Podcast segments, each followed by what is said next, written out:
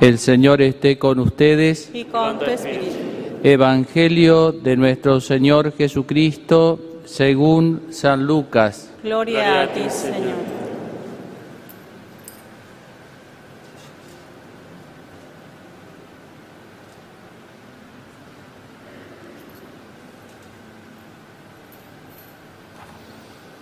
Los padres de Jesús iban todos los años a Jerusalén en la fiesta de la Pascua. Cuando el niño cumplió doce años, subieron como de costumbre y acabada la fiesta, María y José regresaron. Pero Jesús permaneció en Jerusalén sin que ellos se dieran cuenta. Creyendo que estaba en la caravana, caminaron todo un día y después comenzaron a buscarlo entre los parientes y conocidos. Como no lo encontraron, volvieron a Jerusalén en busca de él. Al tercer día lo hallaron en el templo en medio de los doctores de la ley, escuchándolos y haciéndoles preguntas. Y todos los que lo oían estaban asombrados de su inteligencia y sus respuestas. Al verlo sus padres quedaron maravillados y su madre le, le dijo, Hijo mío, ¿por qué nos has hecho esto? Piensa que tu padre y yo te buscábamos angustiados. Jesús le respondió, ¿por qué me buscaban? ¿No sabía que yo debo ocuparme de los asuntos de mi Padre? Ellos no entendieron lo que les decía. Él regresó con sus padres a, a Nazaret y vivía sujeto a ellos. Su madre conservaba estas cosas en su corazón. Jesús iba creciendo en sabiduría, en estatura y en gracia delante de Dios y de los hombres. Palabra del Señor. Gloria a ti, Señor Jesús.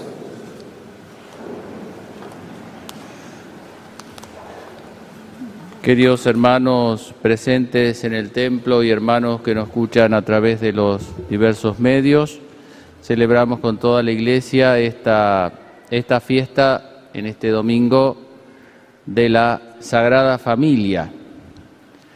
Es como mirar a, mirábamos el pesebre estos días y ahora es como mirar un poco el contexto de ese pesebre, que es la familia. Jesús quiso nacer en el contexto de una familia, una familia particular, ciertamente singular, pero una familia al fin, como una orquestación, ¿no es cierto? Ese instrumento que Jesús, que nuestra salvación, quiso nacer en esa orquesta, en la cual cada uno de los actores de esa orquesta, como distintos instrumentos de una orquesta, eh, ejecuta de modo connatural, según su misión y, según el instrumento que le corresponde, según su psicología, según su forma de ser, eh, para el bien común. Podemos mirar entonces así rápidamente algún aspecto de cada uno de estos, de estos tres miembros de la, de la orquesta. ¿no? Al burro ese lo vamos a dejar de lado porque no, no, no sabía tocar ningún instrumento, parece el burro. Pero este, vamos a ver entonces San José, la Virgen y el niño. La percusión podría ser el burro, capaz. Bueno, San José es el que le da a la Sagrada Familia, según su eh, que algo que le era con natural por ser varón, le da la firmeza, le da la firmeza. Él el que cargaba con la responsabilidad de la Sagrada Familia. Fíjense que cuando tienen que ir a Egipto, o sea, cuando tienen que ir a Belén, San José es el que la conduce a la Sagrada Familia a Belén. Cuando tienen que huir a Egipto porque lo iban a perseguir, lo perseguían a niño Jesús Herodes, y tienen que ir de Belén a Egipto, el ángel se le aparece a San José. Y San José dice que de noche tomó al niño y a su madre y lo llevó a Egipto. Después se le aparece en Egipto de nuevo y San José tomó al niño y a su madre y lo llevó a Nazaret. Él es el, como el director de orquesta y el que le da como la firmeza, digamos así, a, la Sagrada Familia. La Virgen se dedicaba al niño, la Virgen aportaba el cariño, el varón es como el tronco, la mujer, digamos, en este caso es como las hojas, las flores, lo que le da la delicadeza y la hermosura y la variedad a, este, a ese árbol. Y aportaba el cariño. Y la Virgen se dedicaba al niño. Eh, si la Virgen hubiese estado eh, como San José preocupada por los asuntos de, de, de, de, hay que ir a Egipto, no hay que ir a Egipto, cómo hacemos con el viaje y todas esas cosas, el niño hubiese quedado solo. ¿Cierto? No, no hubiese tenido nadie que se dedicara a él. Porque habrían estado los dos preocupados de, de las vicisitudes de la vida. Y el niño, el niño Jesús, que era el más importante, pero sin embargo el niño era niño. ¿no? Una vez fui a visitar a un amigo que tenía perros de casa, entonces este perro para cazar, este perro para no sé qué, y este para perro nomás. Era perro. ¿no? Se dedicaba a ser perro. Movía la cola, ladraba un poco. Y el niño tiene que ser niño. El niño Jesús era niño. ¿no?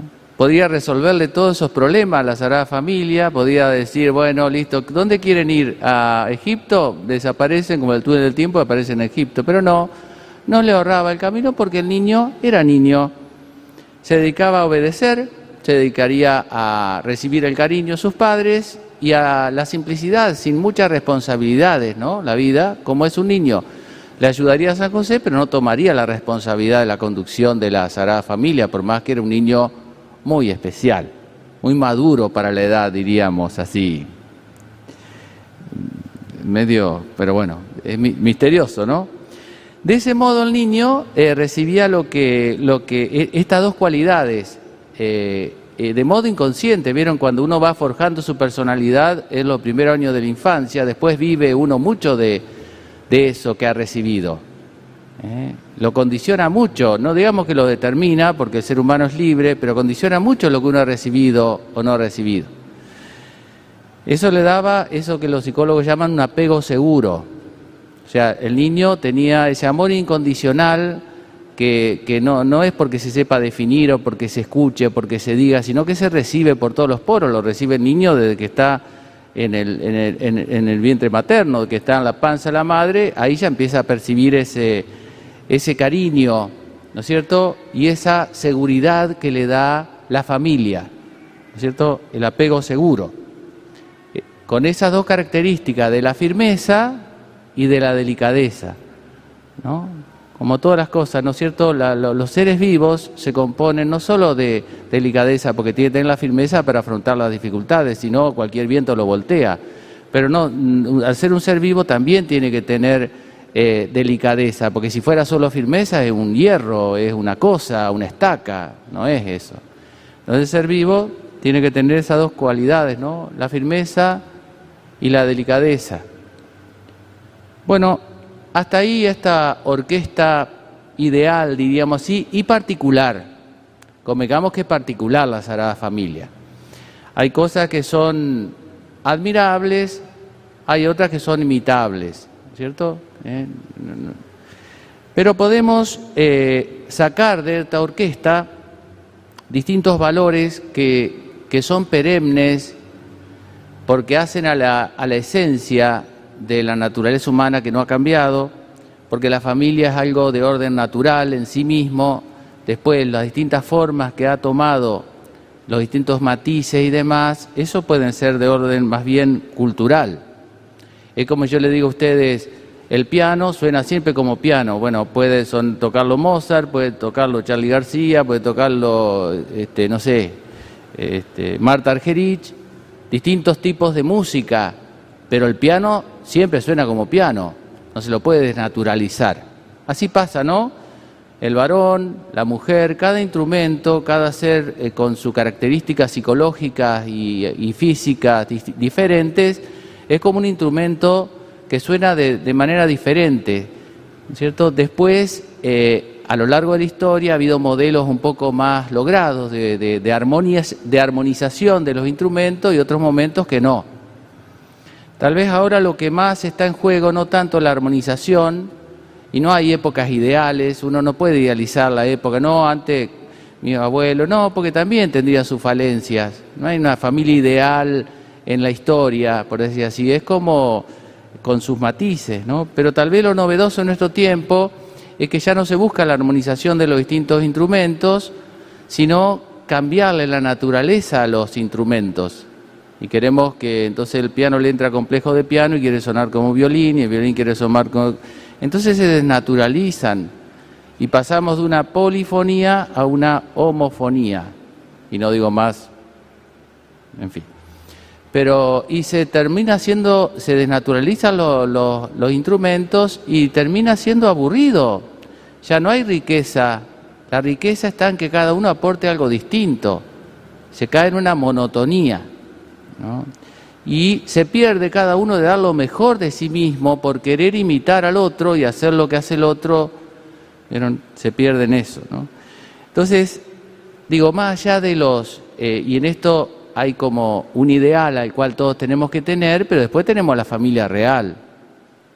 Cada uno de nosotros tuvo una familia real y a veces hay circunstancias que escapan a uno, a veces son más culpables, menos culpables, eso cada uno sabrá, pero pero es bueno tender al ideal, porque es ideal, ¿no es cierto? Eh, así funciona esto, así es la mejor manera de que, de que, de que el ser humano crezca eh, saludable, por decir así, afectivamente. Entonces, cuando uno renuncia al ideal, ahí entra la ideología, que es lo que vemos ahora, ¿no? Ahora el problema no son que hay familias con estas dificultades, con esta otra que siempre ha habido, eso no es problema. Mientras tendamos al ideal, vieron, la vida humana busca camino alternativo. Si no está la madre, si no está el padre, por diversas razones, está el abuelo, hay afecto de aquí, de allá. Pasa como en el ser humano, cuando colapsa alguna arteria, por ejemplo la pierna, se desarrollan malas venas para que la pierna no pierda la irrigación. Y hay eh, cosas. El problema es cuando renunciamos ya al ideal y decimos, es lo mismo una arteria que una vena y cortamos la arteria voluntariamente, ¿no? Ahí es más delicado porque se siguen consecuencias después que nunca se van a reconocer. ¿A qué voy con esto? Que cuando la familia cumple su misión, cada uno de los miembros eh, le, le regalan al hijo eso que es tan esencial, que es una certeza fundante, fundamental, casi inconsciente, más inconsciente que consciente, pero de la cual vamos a vivir toda la vida, que es ese amor incondicional, el haberse sentido amado, querido, tal cual es. Es el apego seguro que se le llama, que le va a dar e, esa capacidad de empatía con los demás, de ponerse en lugar de los otros, de dolerse del dolor de los otros, de alegrarse de la alegría de los otros. Eso surge ahí, eso se cablea ahí, eso se, entrena ahí, sin palabras, sin estas palabras raras, más nuevas, pero eso se genera en, en el contexto familiar en el cual el niño recibe ese amor seguro, esa reciprocidad. Se da cuenta que el amor es reciprocidad, no solo recibir, no es poder, dominación, manipulación, que tienden los niños a manipular, ¿vieron? Porque naturalmente el niño llora ahí que le duele esto, te voy a comprar un helado y se le pasó el dolor, magia. Eh, entonces eh, son la especialidad de la casa. Pero bueno, son niños. El problema cuando esa persona manipula ya a los 30, a los 40. Y ya no es el papá, la mamá, sino es el esposo, la esposa, los hijos. Ahí ya es un problema. Cuando no se da este apego seguro, ¿no es cierto? Que las personas reciben un amor incondicional, las personas quedan como con esa, con esa falla, con ese vacío y empiezan, y empezamos, porque a veces nos pasa, a cualquiera de nosotros nos puede pasar, a mendigar amor a los demás. ¿No? Como para sentirnos valorados, queridos, parece que los demás nos valoran, vieron el que busca que el otro lo haga feliz, no es feliz en sí mismo y busca y busca y, es inalcanzable eso, porque nadie te va a hacer feliz si uno no es feliz consigo mismo. El amor de la vida, el amor de mi vida soy yo. El primer amor de mi vida soy yo. No es una, puede ser una frase muy egoísta, pero es bien real. Si yo no me amo a mí mismo, si no me valoro a mí mismo, no me puedo valorar por lo que los demás me valoren, porque si no voy a estar mendigando todo el tiempo ese cariño y cuando no me lo den me voy a pinchar y voy a a, manipular para que me lo den, voy a golpear, voy a ser violento para que me den eso que yo necesito para vivir. Empieza uno a, mendigar, a mendigar amor. Y ahí vienen todas las relaciones, esta que se llama hoy en día tóxica, en la cual la persona no busca un novio o una novia, sino que busca el cariño de un padre, el cariño de una madre, busca otra cosa, no, no busca a la persona por sí misma, irreemplazable en sí misma, no se enamora de esa persona que es irreemplazable en sí misma, sino de lo que la persona le da. Entonces cuando no se lo da más, y listo, que se lo dé otro, es lo mismo. Y así podemos pasar toda la vida, ¿no es cierto?, buscando eso y nunca se termina de encontrar, porque es como un vacío, vieron como llenar un pozo de arena, usted hace un pocito de arena en la playa y le echa agua, lo puede vaciar el mar, el océano entero, nunca lo va a llenar. Ya digo, porque si uno no se valora a sí mismo, si uno no tiene esa certeza que es querido, pero una certeza, ya digo, que se recibe sobre todo en la familia, a veces por los padres, a veces por, por otros seres queridos, si uno no tiene eso, en ese momento de configuración después es muy difícil, porque los grandes nos damos, no damos ese tipo de amor. Los grandes ya damos otro tipo de amor. El niño sí necesita el amor complementario de la madre, del padre. Los grandes ya no necesitamos el amor complementario. Se supone que somos seres individuales, autosuficientes afectivamente en este sentido. Y por eso podemos dar a los demás también de nuestro amor, porque si nosotros estamos vacíos, ¿qué hacemos? Chupamos nada más y no damos nada. ¿Qué vamos a dar si estamos vacíos? ¿Ven? Y ahí se dan esas relaciones que narcisistas que se llaman a veces y demás, que tanto daño hacen sufrir a las personas y que nunca encuentran reposo. Bueno, eso, eh, esos males se generan por, eh, eh, se generan en la familia, y, sobre todo los primeros años de la, de la familia. Después le dan trabajo a los psicólogos que se agarran estrés porque... Y, se generan por, por, por, como las plantas, ¿no es cierto? Eh, porque le falta agua o porque le sobra agua. ¿Vieron? La planta se puede secar porque le falta agua. A veces a las personas le falta amor, le falta que le den amor. ¿no? Le dan muchas cosas, pero le falta amor. ¿no? Eh, comprensión, amor verdadero, amor del bueno. Eh, y a veces eh, también parece lo contrario, pero se le echa demasiado agua. Es el niño que es criado en un pedestal, que es el que maneja la familia, que todo lo que él desea se hace y lo que no desea no se hace. Y la familia es una veleta de lo que el niño quiere o no quiere. Entonces el niño se acostumbra a ser el que maneja estar en un pedestal, a que si hace un gesto le dan amor, le dan atención. Entonces después de grande va a ser lo mismo, porque aprendió que, eh, que el amor es que le den, que le den y que le den. Y no dar, dar él también. Aprendió eso. Entonces después uno actúa según lo que aprendió. A mí me gusta mucho, eh, hoy ni, ni me saqué el reloj, porque si no me lo saco, lo pongo. ¿Qué va a ser? Total, ya estamos entregados a esta altura del año. Eh, eh, cuando me toca dar la misa a los, a los, jóvenes ahí, que lo he dicho otras veces también en, el colegio, a, adolescentes y demás, siempre le pongo el ejemplo como para romper el hielo, ¿no? De, le digo, ¿es, fácil hablar chino? Y depende, para los chinos es fácil hablar chino. Para nosotros es difícil hablar chino. ¿Y por qué para los chinos es fácil hablar chino? Porque escucharon chino todo el tiempo, recibieron chino, luego hablan chino. Es fácil. Bueno, el que ha recibido amor, ha escuchado amor, de verdad, ¿no es cierto? Ese cuando sea grande va a ser capaz de dar amor.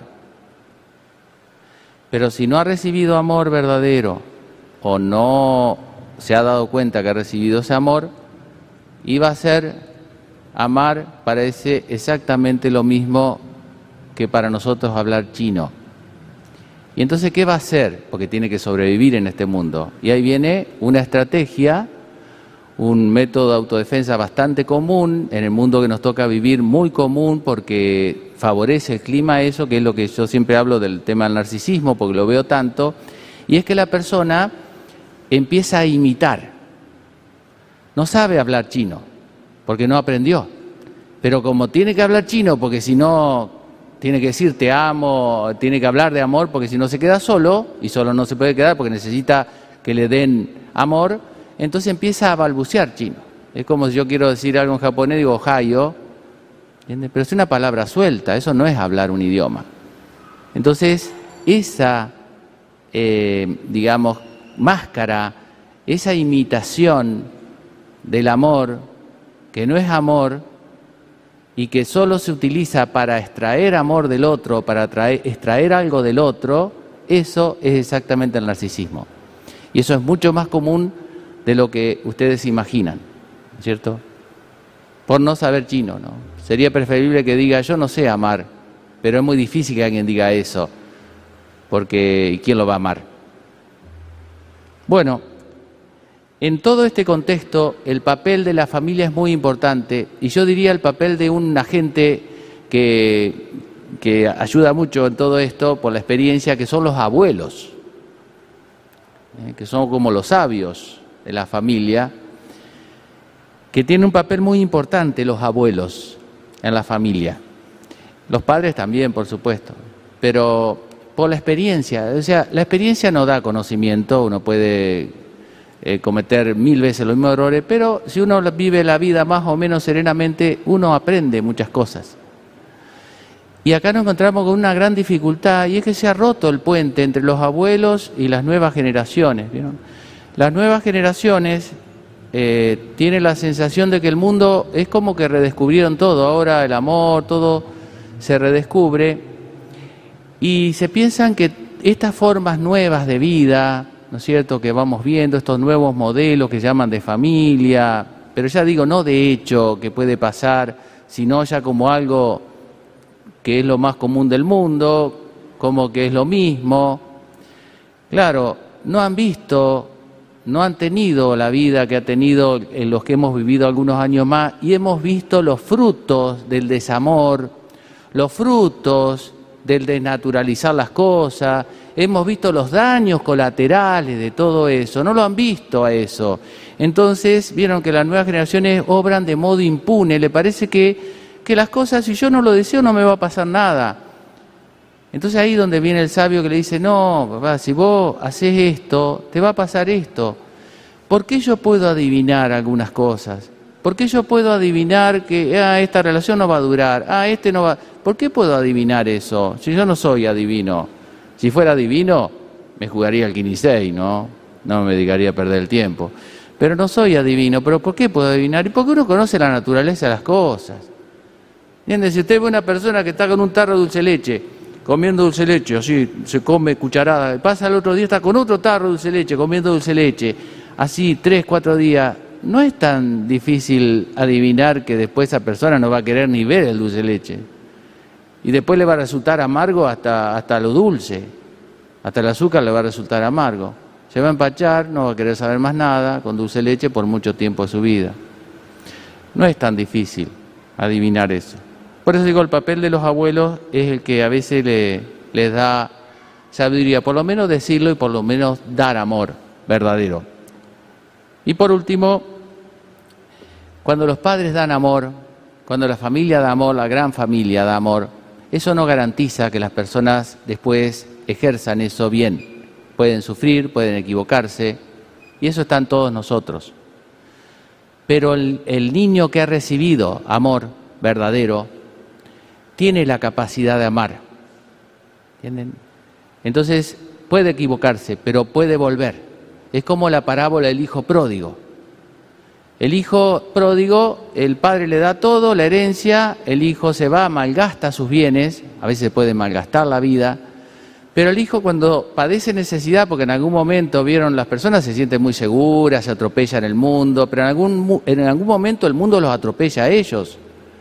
Y en ese momento es cuando el hijo pródigo dice, ¿cuántos jornaleros de mi padre tienen pan en abundancia? Y en ese momento va a ser cuando los hijos digan, no importa los años que pasen, ah, tenían razón mi mamá cuando me decía esto, ah, por eso hacían esto, por eso me aconsejaron esto otro.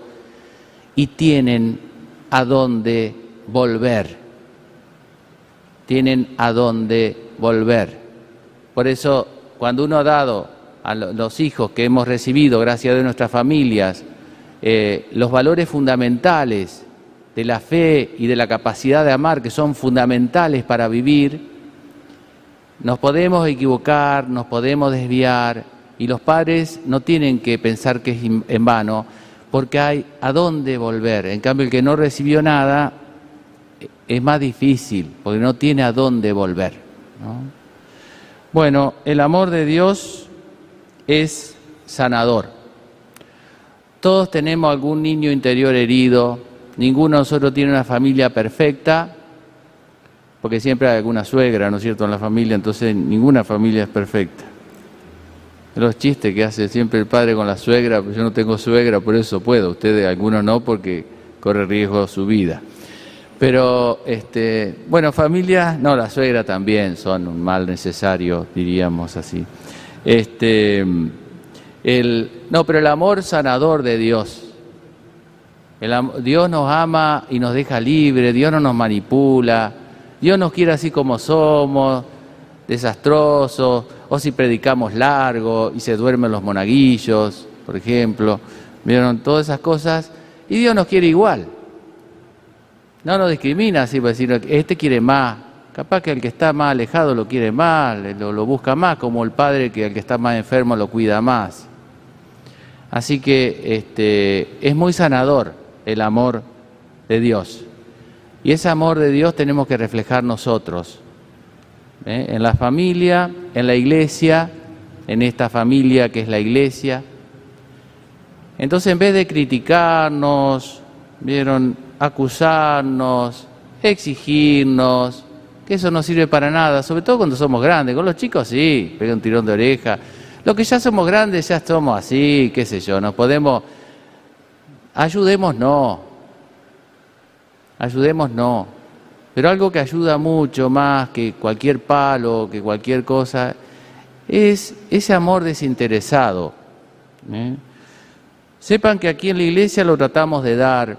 No siempre sale, porque no somos, pero de, lo que uno dice, decirlo por amor a ustedes. Y cuando atiende una persona, pensar en el bien de esa persona aunque a veces tenga que corregirla o decirle algo que no le guste, pero, pero sí pensar en el bien del prójimo, sin interés, sin ningún tipo de interés, sin ningún tipo de manipulación, sino respetando mucho la libertad de los demás. Eso con el tiempo va a ser como con el agua. Vieron que dice que el agua va a escasear y después conseguir un poco de agua va a ser como en esas películas de futuro que uno veía que, va a valer más que un litro de vino, un litro de agua. Bueno, el amor verdadero, el amor verdadero va a ser así. Porque el ambiente no ayuda a que germine el amor verdadero, sino el amor este narcisista, pendiente de sí, de la imagen, de sacar provecho de los demás. Ustedes lo ven en la calle mucho mejor que yo. Así que el que tiene capacidad de empatía, eh, capacidad de amar, sí, va a sufrir un poco más, ¿sí? Vamos a sufrir un poco más, pero vamos a tener la capacidad de ser felices un poco más también. Porque el que no ama, claro, no sufre, pero tampoco es feliz. Así que es muy triste no saber amar. Bueno, que la Virgen y la, nos dé esa gracia y el amor de Dios sane nuestras carencias de amor y nos ayude a sanar a los demás también. ¿eh?